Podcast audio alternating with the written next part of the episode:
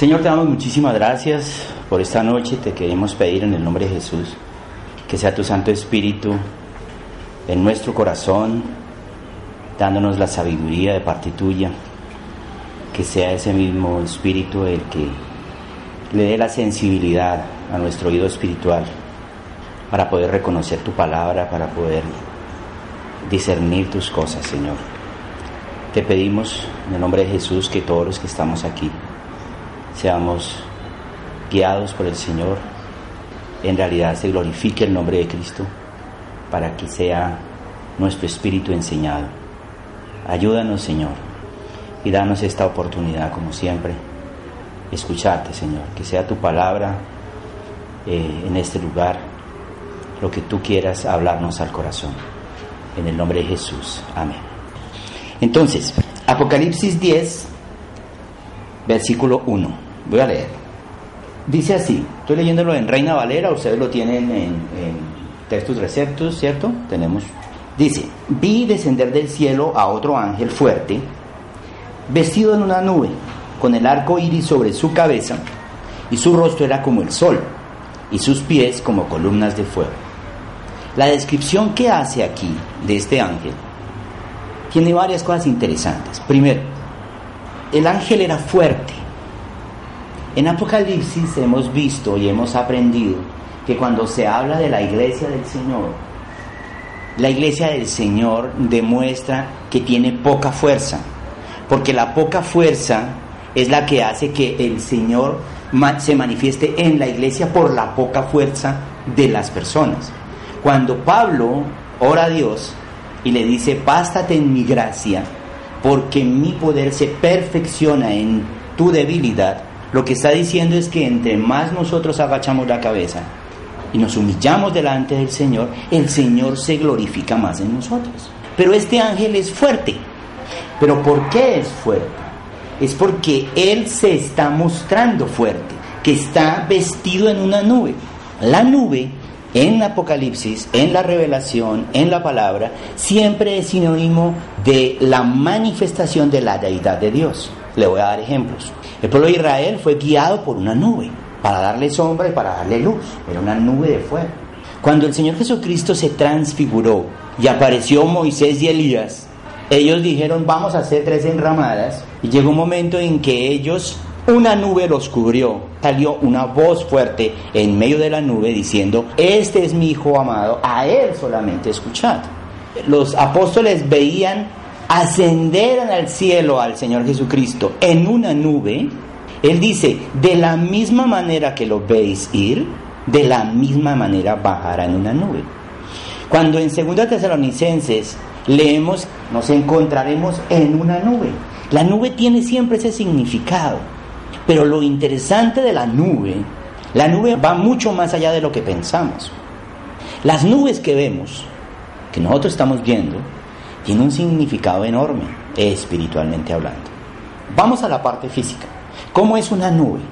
Una nube aparentemente es débil. Aparentemente es débil. ¿Cómo demuestra su poder una nube? Cuando hay truenos, Ahí sí ya no es, es, es débil, no es tan linda la nube, no, produce miedo. Ustedes han visto fotografías, por ejemplo, en internet cuando hacen ver las nubes antes de un ciclón, antes de una tormenta, eso produce miedo ver la nube. Y mire que la nube es tan sencilla que la atraviesa un pájaro. Parece algo allí que como que nada. Pero tiene otra cosa importantísima. Las nubes dan el agua. Si no fuera por eso, si no fuera por las nubes, la prueba está en los desiertos. ¿Por qué los desiertos son desiertos? Porque no hay nubes que cubran del sol. Entonces las nubes tienen un significado.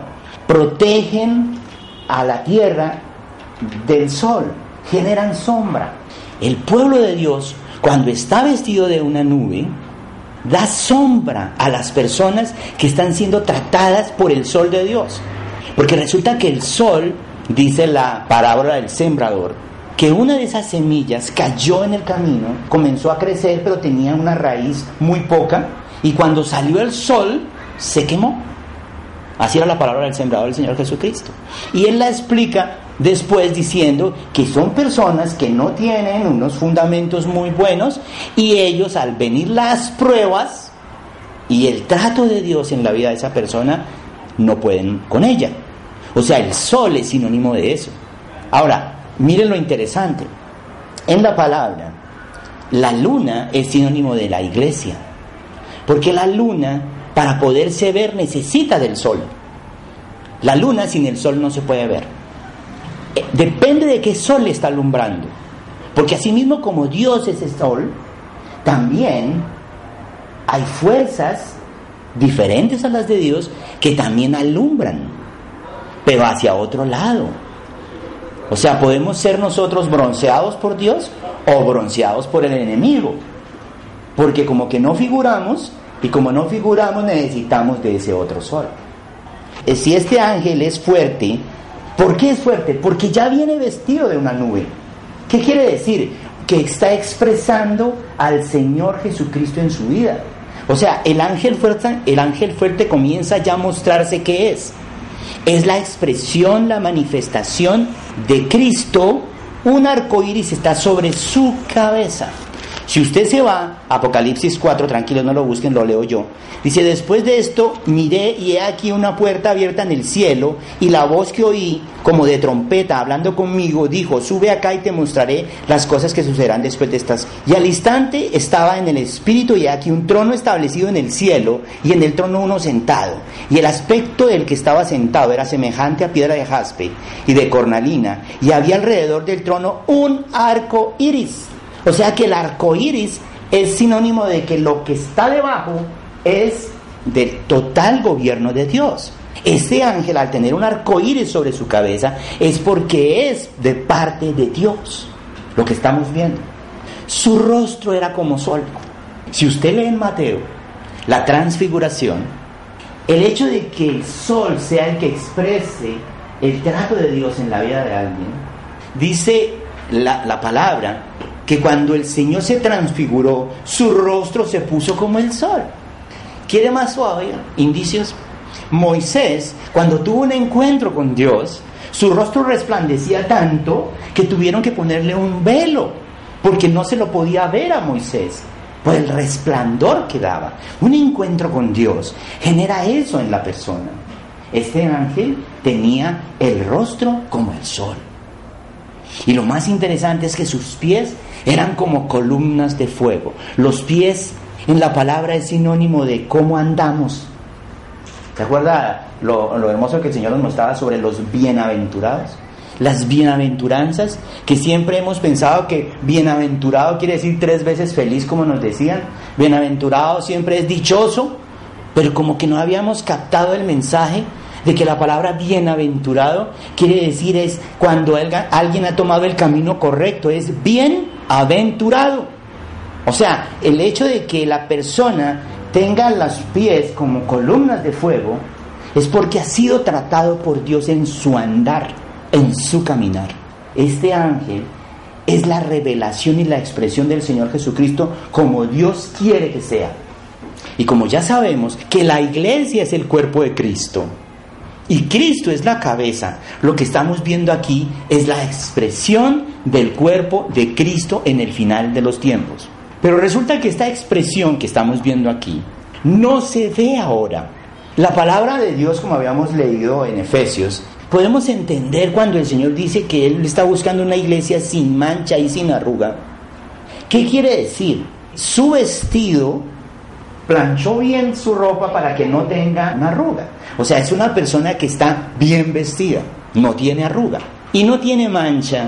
Quiere decir que no ha permitido contaminarse, no tiene manchas. Esa iglesia no la vemos, pero no la vemos en dónde, donde normalmente la gente dice verla. Entonces hoy estábamos hablando de todos los problemas, las razones por las cuales eh, eh, el Papa renunció, por todas las manchas que hay en la supuesta iglesia según la iglesia católica. Si vamos a la iglesia cristiana evangélica, está sucediendo lo mismo. La corrupción, el ansias de poder, el deseo de obtener las cosas del mundo, está manchando esa iglesia que se supone es la iglesia del Señor. Y así sucesivamente, en donde se nombre, oiga que se nombra el Señor, hay manchas. hay arrugas.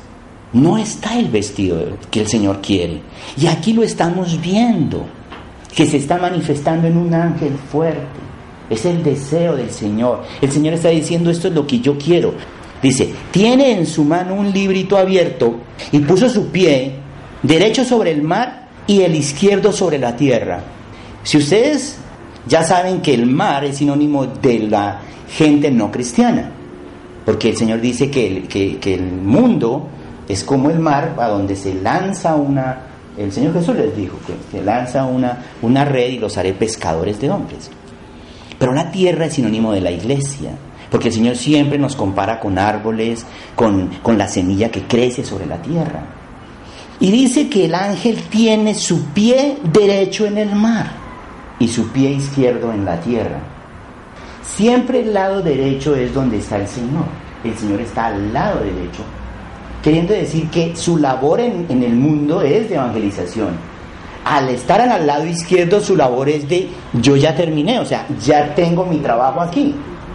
Estoy trabajando acá, pero está parado en ambos. Y clamó a gran voz como ruge un león. Sabemos que el león en la palabra es el león de Judá, la raíz de David, es el Señor Jesús. Pero ya está rugiendo, está hablando y dice, y cuando hubo clamado, siete truenos emitieron sus voces. Yo iba a escribir, pero oí una voz del cielo que me decía, sella las cosas que los siete truenos han dicho y no las escribas no les da como, como ganas de saber qué fue lo que oyó él. Yo digo, al Señor, ¿qué dijeron? ¿Qué dijeron? Y el Señor dice que no, séllalo y guárdalo para después. ¿Por qué debía sellarlo? ¿Por qué no podía Juan contarlo? Él fue el único que se enteró de eso. Yo le decía, Señor, quiero ver el significado espiritual de que este ángel, al rugir como león, emitió siete truenos como son siete y son truenos, ¿se acuerda que la manifestación de la nube son los truenos? O sea, es la forma como Él expresa su poder. Quiere decir que la iglesia del final de los tiempos hablará lo que Dios quiere que hable. Por eso está sellado para después. ¿Por qué no se podía en ese momento? Porque somos seres humanos. Ustedes se imaginan donde el Señor hubiera dicho, yo vuelvo en el 2012 del, del, 3 de julio, ¿cierto? ¿Qué hubiera pasado con el ser humano?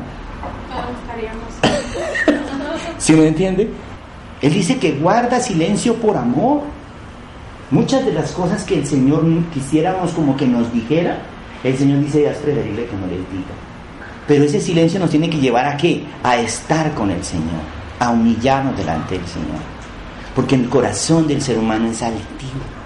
Por eso Dios sabe que el corazón del ser humano debe ser llevado a humillarlo, no a enaltecerlo, porque el corazón del ser humano se pierde, se enaltece, llega la codicia en su corazón, llega el egoísmo, llega la desconfianza y la persona se pierde. Ahí es cuando uno muchas veces entiende por qué Dios debe llevar a una persona a estar bajito es el corazón del ser humano. Y si nosotros vemos que en ese momento Dios hubiera podido decir qué decían los truenos, quién sabe qué reacción hubiera tomado el pueblo de Dios. Pero precisamente dice, y el ángel que vi en pie sobre el mar y sobre la tierra, levantó su mano al cielo y juró por el que vive, por los siglos de los siglos, que creó el cielo y las cosas que están en él, y la tierra y las cosas que están en ella, y el mar y las cosas que están en él, que el tiempo no será más. Esa era la labor de este ángel, de decir el tiempo no es más. Señores, este pasaje que estamos leyendo aquí es el final de la era de la iglesia como la conocemos. Porque así como nosotros sabemos que el Señor Jesucristo vino, cumplió su labor y la terminó, el Espíritu Santo, sé que Jesús les dijo, les conviene que yo me vaya porque si no, no vendría el Espíritu Santo. La labor del Espíritu Santo está vigente. Según las fiestas de, de, Israel, la labor que hizo el Señor Jesús es la Pascua, es el perdón. Pero luego seguía Pentecostés. Y Pentecostés es la labor del Espíritu Santo. Parece que el Espíritu Santo llegó en el día de Pentecostés. Ese, ese, ese, el Espíritu Santo tiene que tener una labor y su labor es formar la iglesia, es decir, la novia de Jesús. Cuando él la encuentra, Apocalipsis 6, dice, cuando abría el quinto sello, 6.9, cuando abría el quinto sello, vi bajo el altar las almas de los que habían sido muertos por causa de la palabra de Dios y por el testimonio que tenían. Y clamaban a gran voz diciendo, ¿hasta cuándo, Señor, santo y verdadero, no juzgas y vengas nuestra sangre en los que moran en la tierra? Y se les dio vestiduras blancas y se les dijo que descansaran todavía un poco de tiempo hasta que se completara el número de sus consiervos y sus hermanos, que también habían de ser muertos como ellos. O sea que el Señor estaba esperando que se completara un número determinado de personas para poder comenzar con ese ejército a llegar al final de los tiempos. Ese número específico, que no es número como tal 1, 2, 3, 4, es un perfil que Dios busca en personas que con ellas va a estar al final de los tiempos. Ese momento en que ya se completó y se unió es el que acabamos de leer. El tiempo no será más. Se acabó el tiempo. El Espíritu Santo está diciendo, terminé mi labor. Así como Jesús en la cruz dijo, consumado es, mi labor terminó, el Espíritu Santo en este momento a través de este ángel rugió como un león y siete truenos, mire que la nube tiene que ver con la expresión de, esa, de ese vestido, hablaba ya lo que Dios quería que la iglesia hablara. O sea, el cuerpo obedecía a la cabeza, porque resulta que en este momento lo que estamos viendo es que la cabeza dice una cosa y el cuerpo se va para otra parte. Pero tenemos que llegar a esa unidad y esa unidad solamente se logra cuando las personas se someten a la voluntad del Señor. Es decir, la Biblia comienza con un matrimonio y termina con un matrimonio. Pero resulta que en el primer matrimonio la mujer no obedeció la voz de su marido, fue al contrario. El hombre obedeció la voz de su mujer.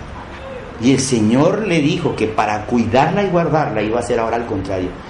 Va a someter, tú te someterás a tu marido. Resulta que en la palabra dice que el postre Adán es el Señor Jesús.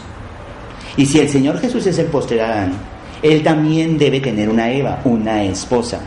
Y de la misma manera como en Adán salió del costado esta mujer, Eva, de la misma forma del costado de Jesús nace la iglesia, que es cuando el centurión atraviesa la espada, sale agua y sangre, que a menos que cambiemos de naturaleza, nuestra naturaleza humana, hacia la divina, y hagamos la voluntad de Dios, porque eso es el agua y, el, y la sangre, la sangre derramada en la cruz demuestra que el Señor Jesús fue a la cruz porque estaba haciendo la voluntad del Padre. Jesús dijo todo el tiempo, yo no hago sino la voluntad del Padre. Yo no digo nada sino lo que Dios dice que deba decir. Es la voluntad. Esta iglesia, expresando ya todo, el Señor dice, el tiempo no es más. Mire qué dice después. Póngale cuidado que es preciosísimo este versículo. Sino que en los días de la voz del séptimo ángel, cuando Él comience a tocar la trompeta, recuerden que la palabra está claro de que la venida del Señor será en la final trompeta. Estamos hablando aquí, sino que en los días de la voz del séptimo ángel, cuando Él comience a tocar la trompeta, el misterio de Dios se consumará, como Él lo anunció a sus siervos los profetas. El misterio de Dios. Dios va a mostrar a su Israel, al Israel de su corazón. Así como Él dice, este es mi Hijo amado en quien yo tengo complacencia, el Señor va a decir, mire, aquí está, miren, ¿a quién se lo va a mostrar? Primero, a Satanás. El mismo Job es un ejemplo, que paseaba y decía, ay, si has visto a Job, que no sé qué. Y en el Apocalipsis está que cuando es atado el diablo dice que por fin se cayó este que hablaba de nosotros, en contra. Dios viene a mostrarle que sí hay hombres y mujeres que en realidad sí le aman, que en realidad sí quieren conocer su voluntad y que sí desean hacer su voluntad. La voz que oí del cielo habló conmigo, otra vez conmigo, y dijo, ve y toma el librito que está abierto en la mano del ángel que está en pie sobre el mar y sobre la tierra. Mire que hace énfasis tres veces que está sobre, sobre el mar y sobre la tierra. Y fui al ángel diciéndole que me dé el librito y me dijo, toma y cómelo, y te amargará el vientre, pero en tu boca será dulce como la miel. Entonces tomé el librito de la mano del ángel y lo comí. Y era dulce en mi boca como la miel, pero cuando lo hube comido, amargo mi vientre. Y él me dijo, es necesario que profetices otra vez sobre muchos pueblos, naciones, lenguas y reyes. Es curioso que el ángel le diga esto a Juan cuando Juan estaba en la isla de Patmos. Estaba desterrado, estaba solo. Y, y, Juan tenía 95 años. ¿Cómo le está diciendo es necesario que vayas a los reyes y eso? A Juan no le estaba diciendo eso. Juan en ese momento era la representación del cuerpo de Cristo como cristiano. Y lo que le estaba diciendo es, cuando ya se exprese el cuerpo de Cristo, esta gente irá a todas partes a hablar el verdadero evangelio. El verdadero evangelio. No el que hemos escuchado hasta ahora. Porque pareciera que el que hemos escuchado hasta ahora no cuadra porque las cosas siguen igual. Miren, ustedes sabían que el 70% de los coreanos son cristianos. Yo no lo sabía. Tengo un sobrino que es mariner de Estados Unidos y él está en este momento en Japón. Y le tocó ir a visitar Corea. Quedó enamorado de Corea. Es que eso es una belleza del lugar. Por todo, lo moderno y todas las cosas. Y me contaba asombrado que el 70% eran cristianos. Entonces yo la pregunta que le hice, ¿qué evidencias hay de que prácticamente un país entero sea cristiano? Y lo dejé pensando. ¿Cómo así? No entiendo. Pues es que para que un país entero sea cristiano, dígame usted, ¿qué revolución sería? Imagínense usted, es que es un porcentaje altísimo de toda una nación. Y me dijo tristemente, ¿sabes que no? Acá no se ve, digamos, como santidad. No, tú ves esto común y corriente, como, como ir a Nueva York. Él vive en Estados Unidos. Para completarla, yo como diseñador gráfico eh, hace unos dos años trabajé con, con una persona de Panamá, le desarrollé unos logotipos que nunca me pagaron, que de todas formas se los hice y se los entregué. ¿Qué lucha para que me pagaran eso?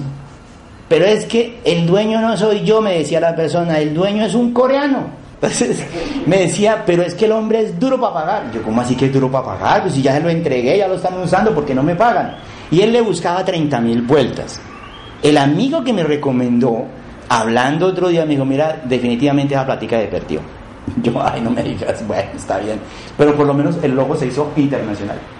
Hablando con él, me dijo, pero si sabes, hay una cosa extraña que a mí me parece tan rara porque pues tú que eres cristiano, porque pues tú me has hablado de Dios y, y sí, es cierto, todo lo que tú me dices. Pero mira, ¿y por qué yo no veo eso en esa persona? Yo, ¿cómo así? Es que el tipo que no te pagó es pastor de una iglesia en Corea. Yo, ¿cómo?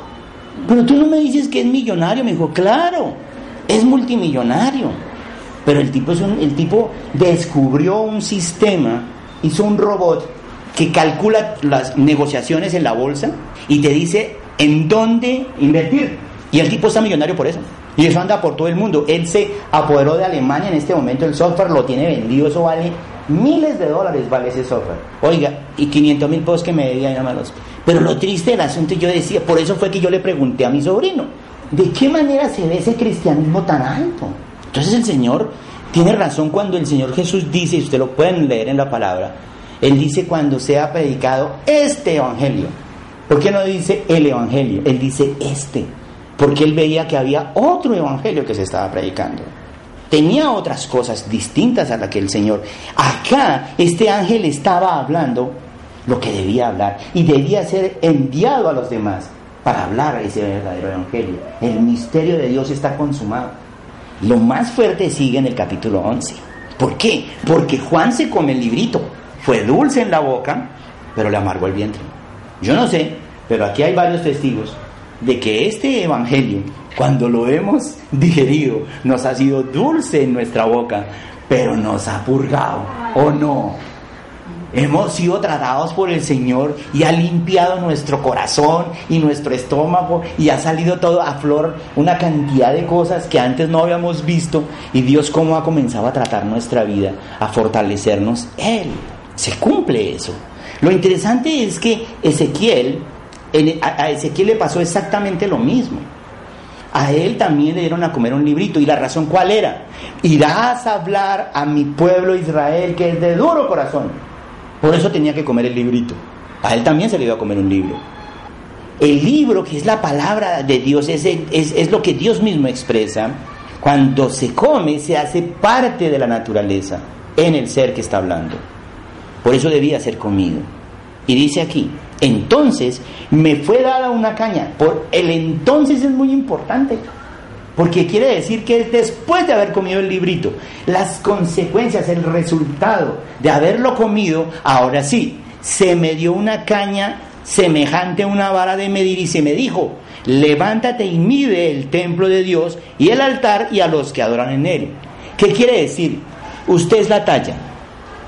Voy a medir a la gente es con lo que usted hizo. Usted comió el librito, usted vio la expresión del Señor Jesucristo, usted hace parte del cuerpo de Cristo, usted ha pasado precisamente, está vestido de, de, una nube, tiene el respaldo de Dios porque tiene el arco iris encima, su rostro es como el sol porque ha sido tratado por Dios, sus pies son como columna de fuego porque el fuego en la palabra es sinónimo de limpieza y de trato para poder purificar a la persona. Esta persona está caminando en el Señor y fuera de eso ha comido su palabra de tal manera que hace parte de su naturaleza. Esta talla es la que va a medir a la gente. Entonces, ¿qué, es lo que está diciendo? Mide el templo, dice, el altar y a los que adoran en él. ¿A quién se está refiriendo? A la iglesia.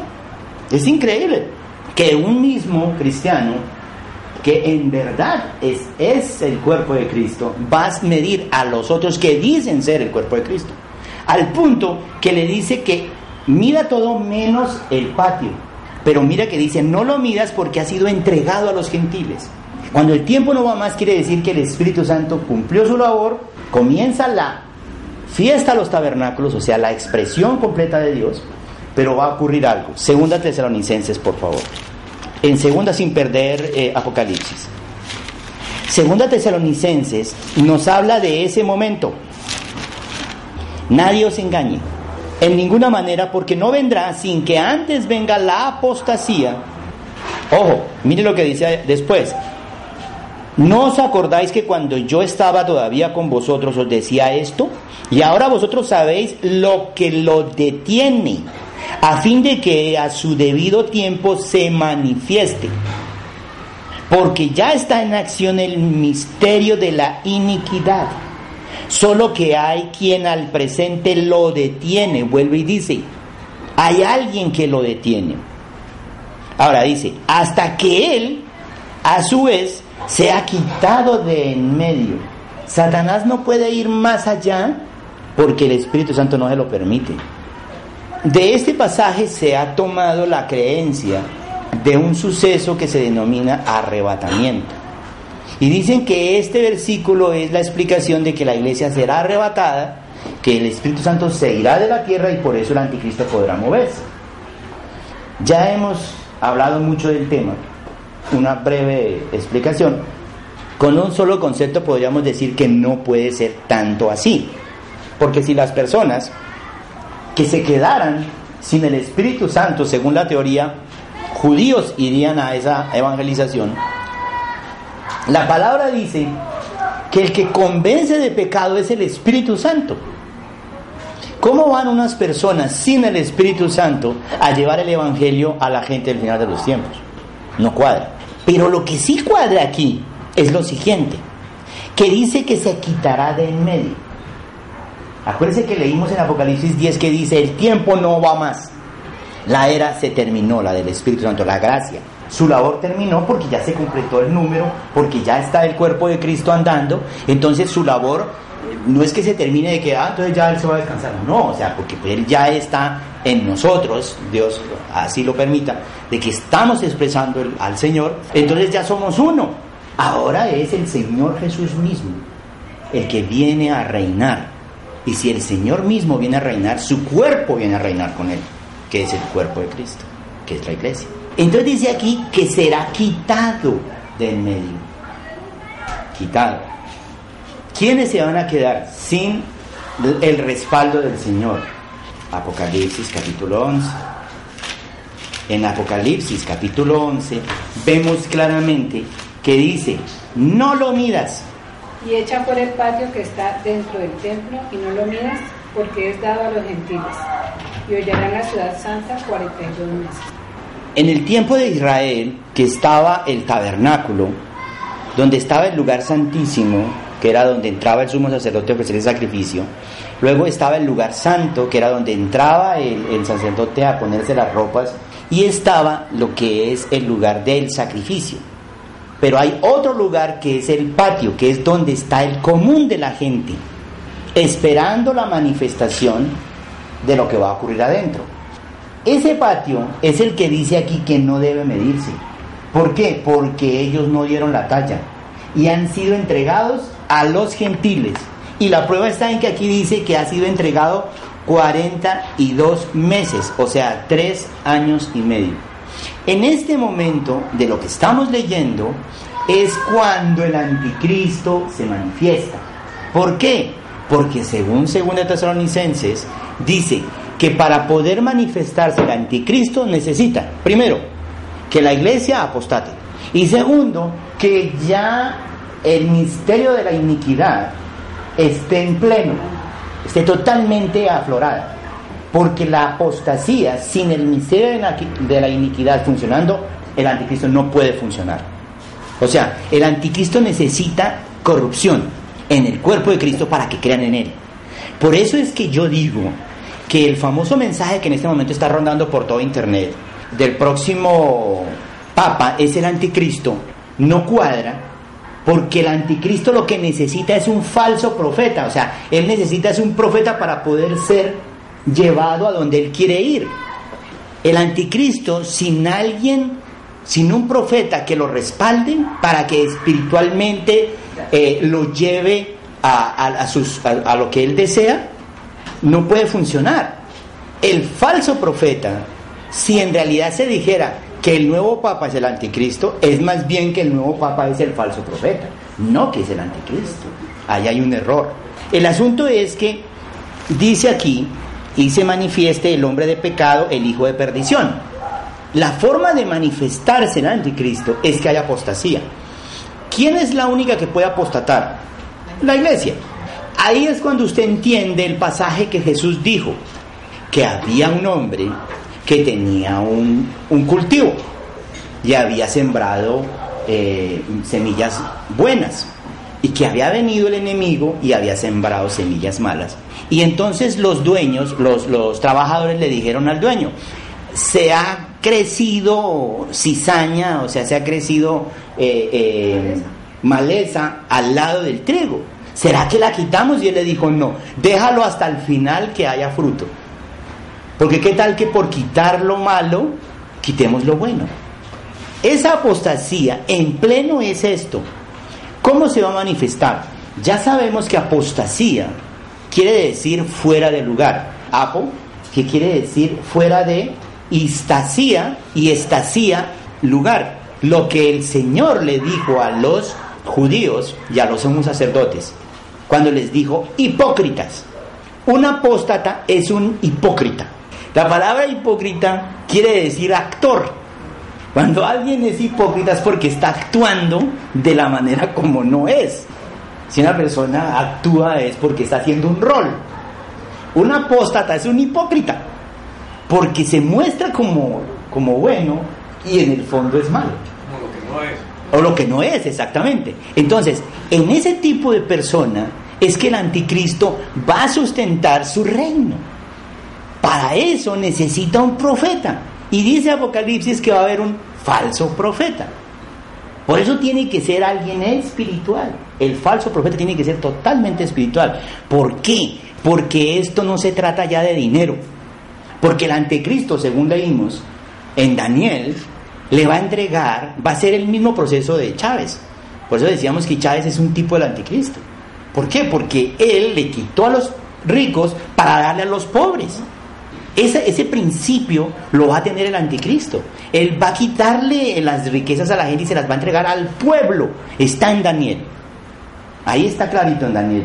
Y dice que la gente lo va a lisonjear, la gente lo va a alabar por lo que hace, porque les da a ellos lo que quieren. La cuestión es espiritual. ¿Por qué? El ejército más peligroso del mundo es el espiritual. Y un ejemplo son los musulmanes. El musulmán se inmola sin un peso, porque en el Corán hay una parte que dice, pues que lo escribió Mahoma, hay una parte que dice que cuando una persona riega su sangre por Alá, esta persona automáticamente se salva. Por eso ellos cuando se sacrifican, ellos están pensando que de esa manera llegan a la vida eterna. ¿Se imagina el riesgo tan macho con una persona de estas que tiene ese pensamiento? Ese tipo de pueblo lo necesita el anticristo para poder manifestarse. Porque no es cuestión de dinero, es cuestión de fe. Por eso el anticristo necesita un falso profeta, alguien que lleve a la gente a creer que el anticristo sí es el Mesías. Él viene a salvar la situación de la ciudad, del mundo. Y deben creerlo. Y dice la palabra que la segunda vez se tiene la capacidad de traer fuego del cielo. O sea que va a haber una manifestación de un falso profeta. Usted calcule nomás. ¿Qué pasaría Díganme ustedes, ¿qué hubiera pasado si en ese entierro tan largo y tanta gente en la calle al lado del ataúd de Chávez, donde ese ataúd se hubiera abierto y Chávez se hubiera parado? Calcule lo que hubiera pasado. Calcule. Hubiera sido la locura. Si así nomás ha sido una locura. un hombre mató a a su mamá porque dice que Dios le reveló que si ofrecía la vida de su mamá, se curaba a Chávez y la mató. Entonces lo que estamos diciendo es que el anticristo acude a la parte espiritual, porque sabe que somos en la parte espiritual es lo que nos conecta con Dios. Y si Él se mete en ese lado, nos desconecta de Dios. Por eso dice aquí, ahora es cuando uno ya viene, lee Apocalipsis 11 y lo entiende. Y entiende que dice, pero el patio que está afuera o el patio que está adentro, pues como se diga, déjalo aparte y no lo midas porque ha sido entregado a los gentiles y ellos hollarán la ciudad santa 42 meses. Queriendo decir que como el tiempo no va más, ya se completó el asunto, ahora ellos serán entregados al anticristo.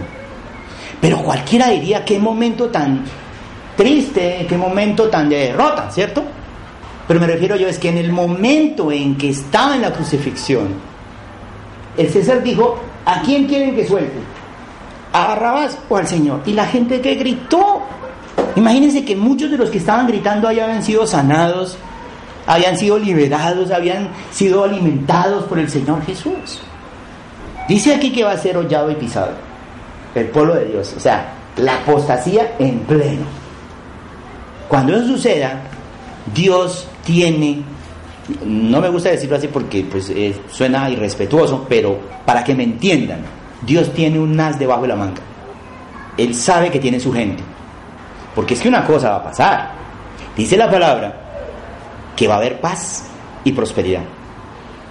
O sea, toda la gente va a estar feliz porque el anticristo va a repartir todo, eso va a haber paz, todo el mundo lo va a adorar, todo el mundo va a estar feliz con el hombre, entonces todos como que se ponen de acuerdo. Pero ¿qué pasaría si se levanta un pueblo diciendo, este hombre no es el que ustedes piensan? Es un engaño, están siendo engañados. ¿Qué va a pasar con eso? Comienza la más grande persecución hacia el cuerpo de Cristo. Dice el Señor, y daré a mis dos testigos, dice, que profeticen por 1260 días vestidos de silicio. O sea que Él tiene preparado su gente, que son dos testigos. El primer testigo es el Señor Jesús, que con su vida demostró que sí se podía vivir sometido a la voluntad del Señor. ¿Cuál es la única forma de poder vivir sometido a la voluntad del Señor? De querer conocer la voluntad de Dios y de hacerla. La palabra de Dios da la respuesta. Dice que la única forma es a través de un vínculo perfecto que se llama el amor. Si no hay amor, difícilmente el hombre o una mujer podrá hacer la voluntad de Dios. Es decir, por eso Dios compara a la relación del creyente con un matrimonio. Dice que es un grande misterio, que son uno solo. Cuando un hombre y una mujer entran en intimidad, literalmente tienen relaciones sexuales, son uno. Lo que el Señor habla es de la unicidad, ser uno con Dios. La única forma de que podamos ser uno con Dios es porque nos amamos. Esto con principios o letra, como dice la Biblia, la letra sola mata. De nada sirve que tú puedas conocer toda la Biblia y saber todos los principios. Si no amas al Señor, de nada sirve. Porque es el amor a Dios. Pero Él dice, primero los amé yo. Y ustedes me amaron porque yo los amé. Y Él dice, tengo dos testigos que por amor están conmigo. Uno, el Señor, mi Hijo Jesucristo. Y dos, todos los hombres y mujeres que tienen a mi Hijo en su corazón y le dejan vivir en sus propias vidas. Si yo los veo a ellos es como si viera a mi propio Hijo. Estos dos testigos son los que yo tengo para poder juzgar al diablo, porque no hay que dice que si no hay, si no se tiene dos o más testigos no se puede llevar a alguien a juicio. Tiene dos testigos para poder llevarlo a juicio y decirle estás equivocado. Ese no es el camino. Lo que tú le has enseñado al mundo no es. El mundo vive en medio de eso. Vive en medio de la codicia, ya lo vimos, ¿no? De la codicia, del egoísmo, de la desconfianza. En los principios que el diablo utilizó cuando engañó a Eva. Con que Dios te ha dicho, desconfianza hacia Dios. Y ella dijo, debe ser. No es que Dios sabe que si ustedes comen eso, pues serán igual a Él. Codicia. O sea que si seríamos igual a Él, buenísimo. Despertó la codicia. Ella no llamó a Adán. No le dijo, hey Adán, ven, imagínate lo que voy a hacer. Comió sola. Entró el egoísmo en el corazón de la persona. Es donde está fundado el reino de Satanás. Desconfiar de Dios. Tener la codicia en su corazón. Y codiciar quiere decir, no importa lo que haga con tal de obtener lo que yo quiero. Eso es una codicia. Y el egoísmo. Los demás no importan. Es mi felicidad. Segundo, mi felicidad. Tercero, mi felicidad. Y lo interesante, que era la otra parte que descubríamos en, en Génesis, es que el resultado de eso, temor. ¿En qué vive el ser humano? En el temor. ¿Por qué existen los seguros para todo? Por el temor. ¿Por qué hacemos lo que sea por sostener una relación en un, en un noviazgo? Por temor a perder a la persona. ¿Por qué las personas pueden hacer lo que sea por, bueno, hasta se hacen matar por algo que tienen? Por eso muy bien el ejemplo que la otra vez hablábamos, de que alguien decía, nosotros debemos amar a las personas y tener las cosas, no como el mundo que ama las cosas y tiene a las personas, que es muy diferente. Porque cuando usted ama las cosas, usted hace lo que sea por obtenerlas. Y cuando usted, las, cuando usted a las personas las tiene, en cualquier momento las desecha. Pero la cuestión es al contrario. El, el, Señor dice, debemos amar al prójimo como a sí mismo. Cuando yo amo a los demás y tengo las cosas, si, si yo pierdo algo, pues no me afecta. Porque no amo eso. Simplemente lo tengo y si no lo tengo está bien. Que es el principio de Job. Dios me dio, Dios me quitó, bendito sea el Señor. Y no es conformismo. Es una persona que entiende claramente ese sentido. Yo amo a las personas, pero tengo las cosas. O sea que cuando estamos hablando de que esto es el misterio de Dios consumado, expresado en el final de los tiempos, dice, daré mis dos testigos que profeticen por 1260 días vestidos de silicio. Estos dos testigos, uno dice, caramba, ¿quiénes son? Yo quisiera saber quiénes son. Estos dos testigos son los dos olivos y los dos candeleros que están en pie delante del Dios de la tierra. Cuando uno va a la palabra a saber quiénes son, entonces vámonos a Zacarías capítulo 4, por favor. En Zacarías 4 habla de una visión que tuvo Zacarías, que vio un candelabro, era todo de oro. Dice, volví al ángel que hablaba conmigo y me despertó como en un, un hombre que despertó en un sueño. Y me dijo, ¿qué ves? Y respondí, he mirado y aquí un candelabro, todo de oro, con un depósito encima y sus siete lámparas, del candelabro y siete tubos para las lámparas que estaban encima de él y junto a él dos olivos. Aquí aparecen los dos olivos que dice Apocalipsis, los dos testigos son los dos olivos que están en la presencia del Señor. Eso que vio Zacarías era la manifestación de lo que el ángel dijo en Apocalipsis 11. Pero es interesante saber quiénes son. Lo que pasa es que a nosotros nos interesa mucho de materializar las cosas. Por eso el Señor en sus, en sus mandamientos dijo que no debíamos hacernos figura de lo que está debajo de la tierra ni arriba en el cielo. Curiosamente, tendemos a hacer eso. ¿Por qué? Porque somos dados a creer más en lo que vemos hasta ver no creer. El cristiano no necesita ver para creer. Inclusive dice la palabra que los ángeles se admiran porque nosotros sin ver a Dios le amamos o le buscamos. Porque sin ver estás creyendo. Pero a Santo Tomás, él dijo que no hasta ver. Y lo, más fuerte fue que él le dijo, mete tu mano en mi costado. Eso fue, yo creo que él se sintió en ese momento, ábrete tierra y trágame. Porque es que era el mismo Señor allí diciéndole, y tú no creíste. Qué tristeza, ¿cierto? Para él, pues. Yo pienso que eso nos pasa a todos. ¿Sabe cuándo nos pasa eso? Cuando hemos tenido una gran dificultad y, comenzamos a dudar y comenzamos a tener angustia y desesperación y clamamos y lloramos y nos tiramos al piso y todo. Y cuando Dios muestra la salida de la manera que menos nosotros hemos pensado y vemos que el Señor nos saca adelante, es lo mismo de, Santo Tomás. Y si caramba, yo por qué no creí que el Señor sí me podía sacar de esta situación. Y el Señor dice, no te afanes, yo, yo te amo, o sea, yo estoy allí, no te afanes. Ese es un momento de incredulidad del ser humano. Dice que este candelabro, dice, y junto a él dos olivos, el uno a la derecha y el otro a la izquierda. Proseguí y hablé diciendo a aquel ángel que hablaba conmigo, ¿qué es esto, Señor mío?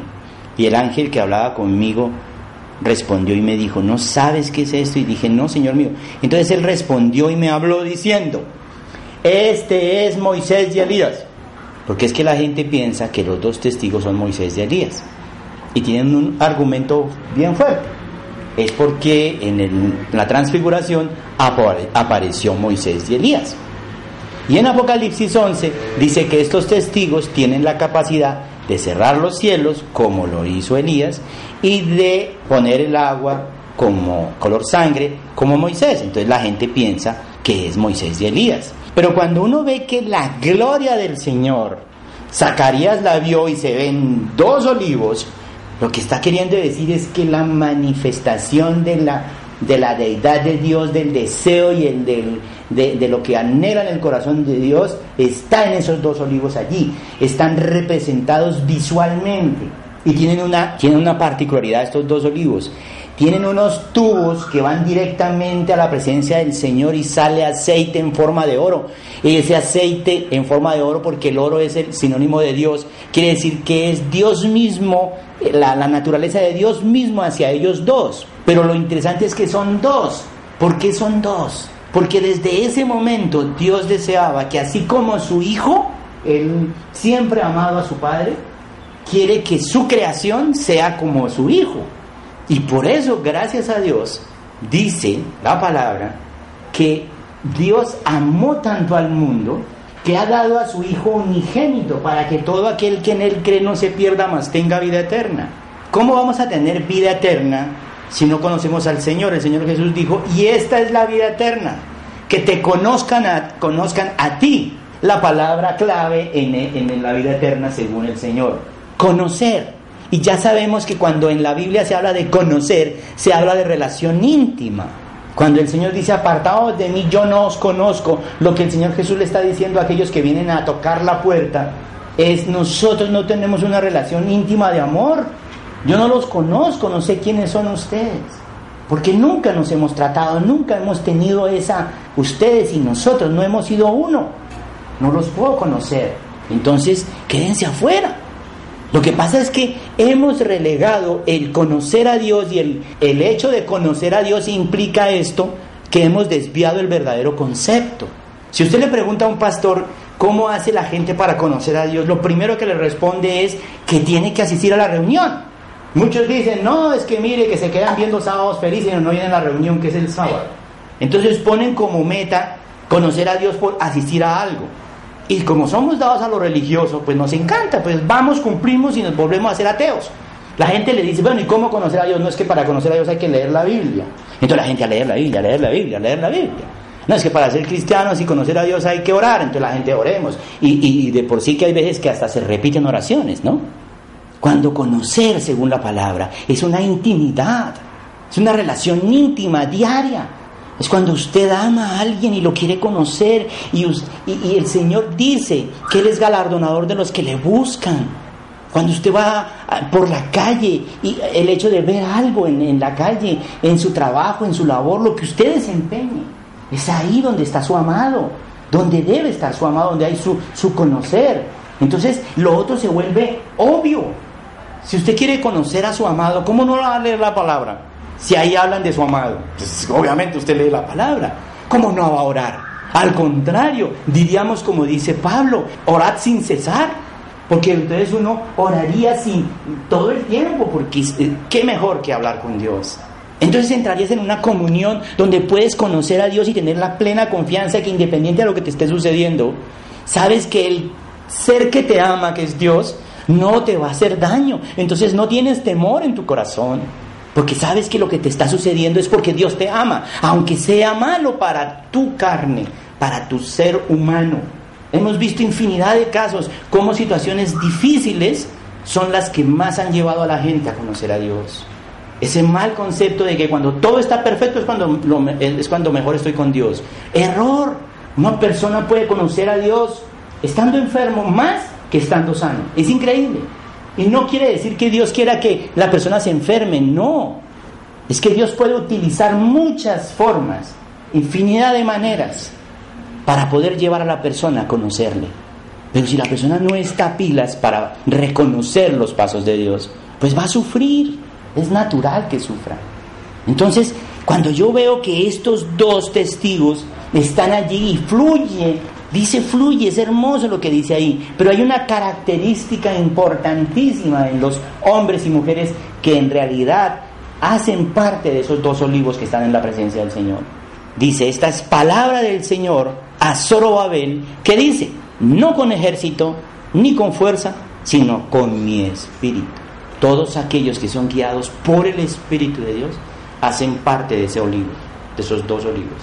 Qué curioso que desde aquí se nombre dos porque él ya sabía que uno era Jesús y el otro el cuerpo de Cristo. O sea, la otra parte que faltaba para poder el anhelo de Dios verse.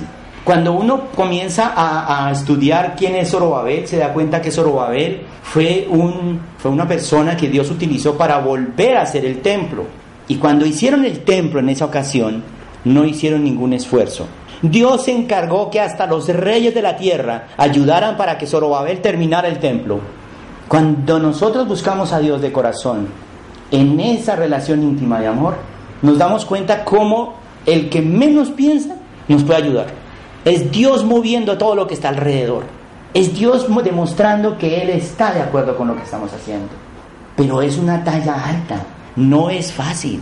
Porque implica una entrega total a Dios. Total. El enemigo número uno de una persona que desea ser parte de ese olivo está en la presencia de Dios, el, enemigo número uno. Ya dijimos el, el, proceso como Satanás atacó la tierra con Eva, y eso es lo que vemos ahorita. Pero ¿sabe cuál es el enemigo número uno del ser humano para no vivir esa vida creyente como el Señor quiere? Se llama la altivez de corazón. Por eso dice la primera bienaventuranza. Bienaventurado aquel toma el camino correcto es el pobre de espíritu una persona que tiene un corazón altivo no es pobre de espíritu, cree que todo lo puede por sí mismo. Es increíble que el pueblo de Israel, como lo leíamos la otra vez, después de todo lo que Dios hizo, llegó a decir que todo lo había hecho por su propia cuenta. Nunca le dieron la gloria al Señor. Ese corazón altivo, Dios tiene que bajarlo. Así suena, puede sonar terrible, pero dice la palabra que, un, que el amor trae implícito eso, la palabra dice, Dios al que ama disciplina. Es parte del amor.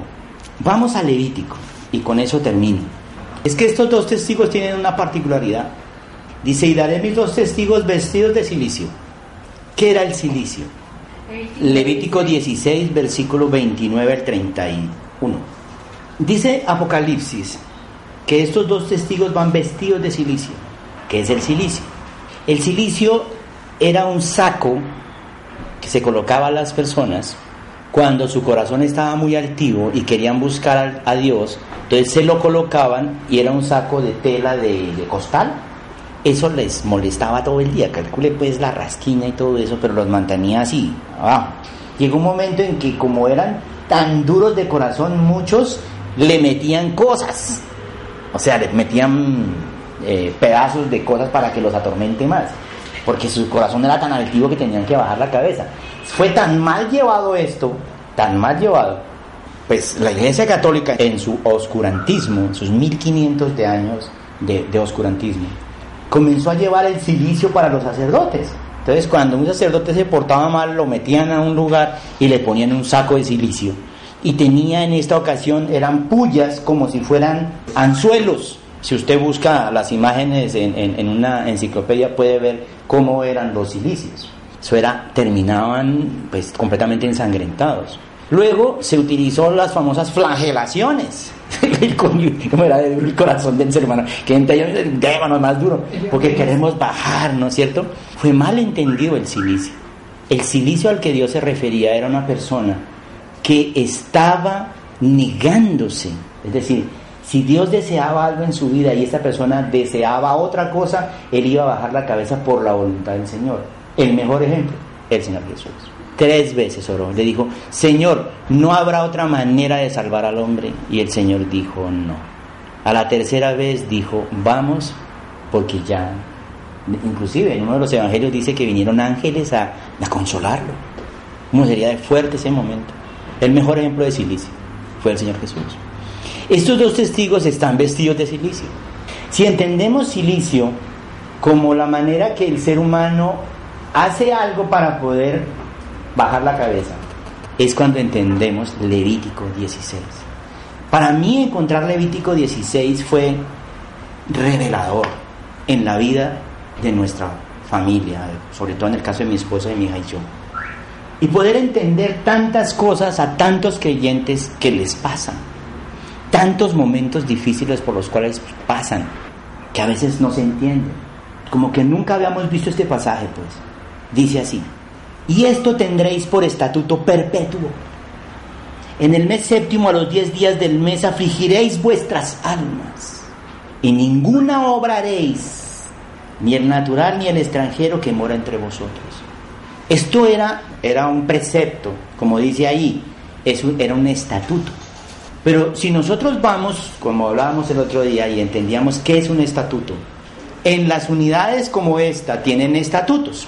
Los estatutos tienen una particularidad. Primero, si usted está de acuerdo con el estatuto, usted puede vivir aquí. Si usted no está de acuerdo, pues le toca irse de la unidad, porque usted no está de acuerdo con ese estatuto. Esa es una primera característica del estatuto. Usted debe estar de acuerdo con ello. Y dice la palabra que este estatuto es perpetuo. Al decir que es perpetuo, ¿qué quiere decir? Que nunca ha terminado, señores. Es por siempre ese estatuto. Por siempre. Ahora, ¿qué dice el estatuto? En el mes séptimo, el número siete en la palabra, es sinónimo de las cosas de Dios. A los 10 días del mes, el número 10 en la palabra es sinónimo de las cosas como Dios quiere que se hacen, que se deben hacer. Y dice aquí, en es, de esa manera, o sea, yo quiero, es un deseo mío y considero que es lo que se debe hacer. Eso es lo que está queriendo decir. En el mes séptimo, a los 10 días del mes, afligiréis vuestras almas. Ahora, tiene una particularidad, ¿no? La aflicción. No solamente debe afligir el alma, sino no hacer nada. Ahí es cuando usted entiende la palabra Zorobabel. No con, ejército, no con fuerza, sino con espíritu. O sea que por eso es que los dos testigos están vestidos de silicio, porque cumplen este estatuto perpetuo. Y dice aquí, porque en este día se hará expiación por vosotros y seréis limpios de todos vuestros pecados delante del Señor. Imagínense que al Señor Jesucristo cumplir a cabalidad la aflicción de su alma, cuando Él hizo su sacrificio, el perdón de nuestros pecados se logró. Pero ¿qué ocurre? Como eso no se ha visto en nosotros como el Señor quiere, el mismo Juan dice, si pecamos tenemos abogado delante del Señor. Somos seres humanos. Va a haber una manifestación. Romanos dice que la, la tierra clama por la manifestación de los hijos de Dios.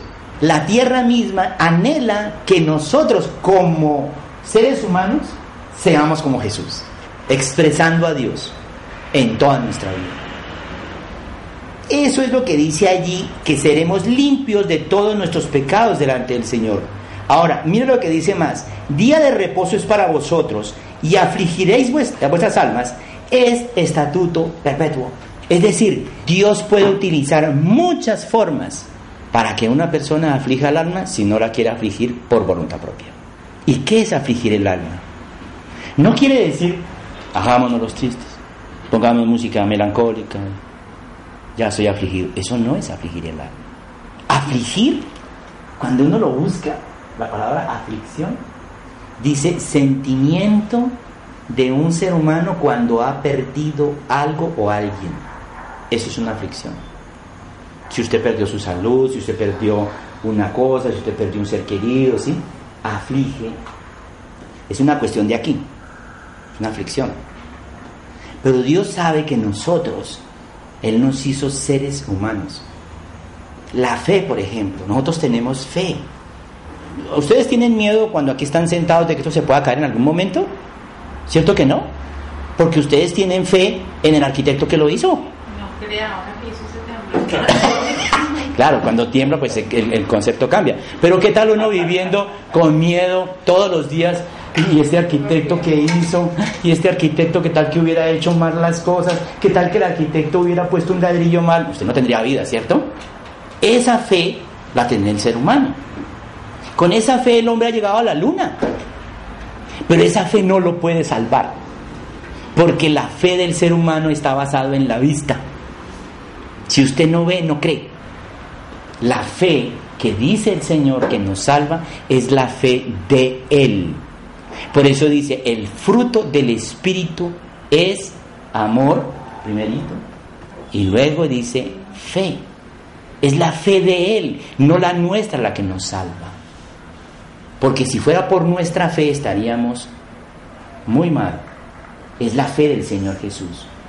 Pero esa fe es la que Dios necesita. Ese pedacito de fe, ese arranque, es como un arranque en un motor. Si usted quiere que el motor, si el carro prenda, tiene que encenderlo. Ese arranque es su fe. Deje que haga la fe del Señor lo otro. Es decir, cuando Él dice, afligiréis vuestras almas, lo que quiere decir, estén de acuerdo con lo que yo estoy haciendo en su vida para que ustedes bajen la cabeza. Si usted lo reconoce, porque como es un estatuto, si usted no está de acuerdo, no hay problema. Mire, yo conozco así de casos, han sido llevados a aflicción en sus vidas y que uno ve que es Dios el que lo está haciendo porque yo he visto cómo Dios llega un momento en que dice, ok, mire, el pueblo de Israel comía maná. Nadie entendía que el maná que estaba comiendo era el mejor alimento porque iban a estar muchos años en el desierto.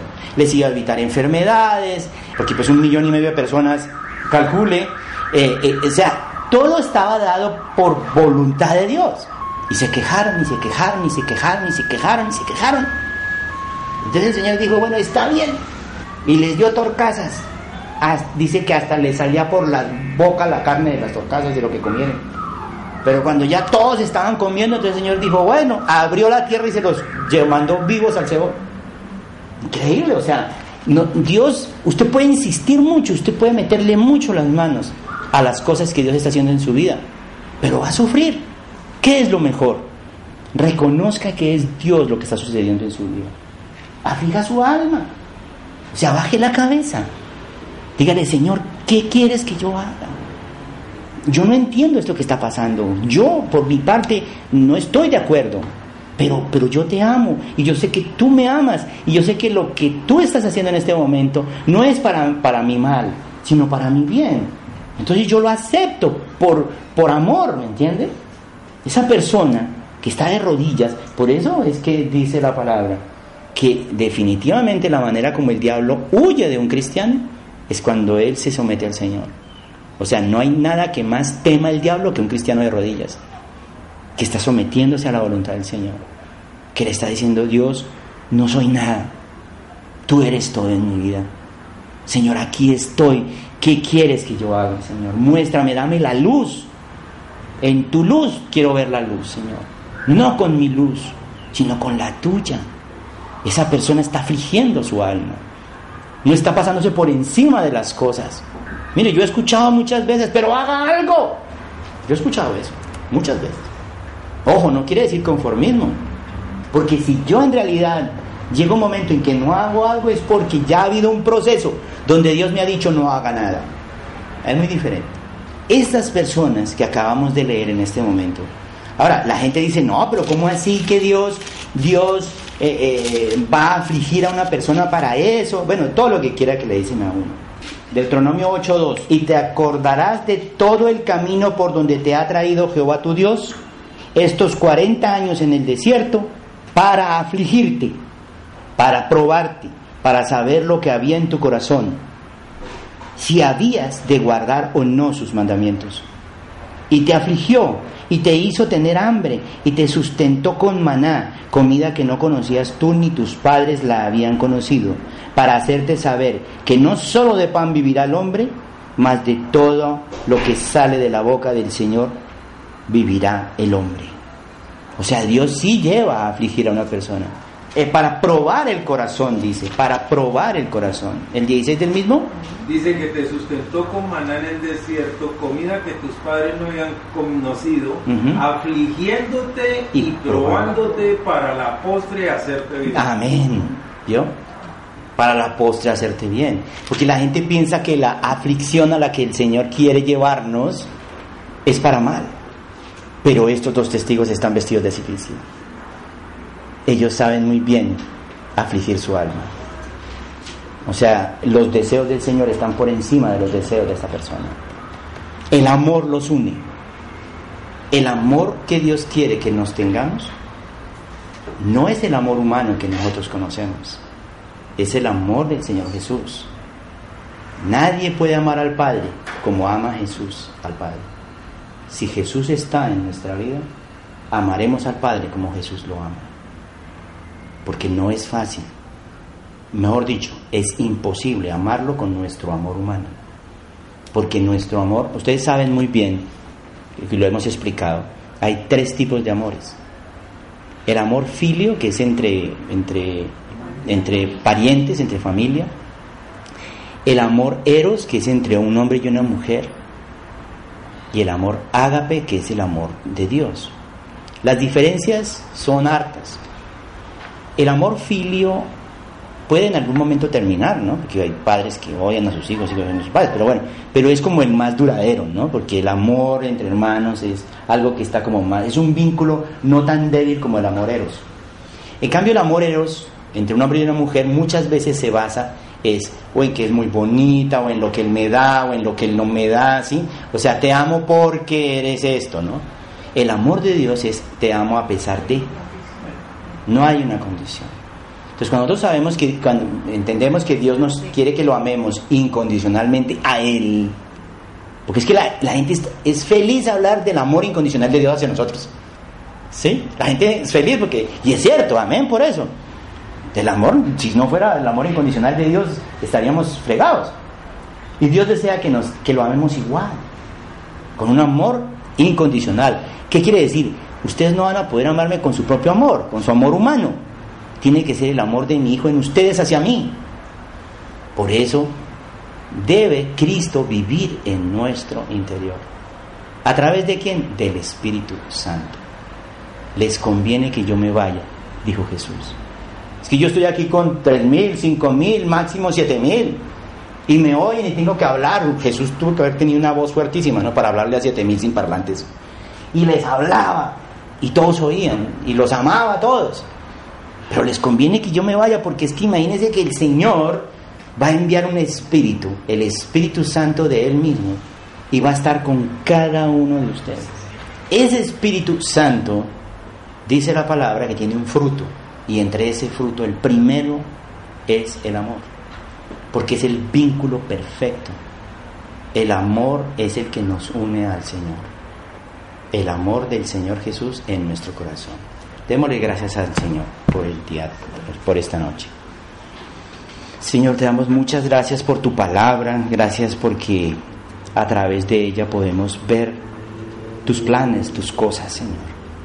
Capacítanos cada vez más por tu Espíritu y con tu Espíritu, Señor, para poder entender nuestra vida, para ver cómo expresar de donde quiera que vayamos, para que podamos disfrutar esa relación que tú quieres a cada momento con nosotros, para que ese amor de tu Hijo estando en nosotros pueda ser el deleite en nuestra vida. Te reconocemos como nuestro Dios y nuestro Señor. Te queremos decir que sí deseamos amarte y conocerte Queremos hacerlo, Señor. Nuestra carne es débil, nuestro, nuestra humanidad es débil. Nuestro amor no funciona, tu amor sí.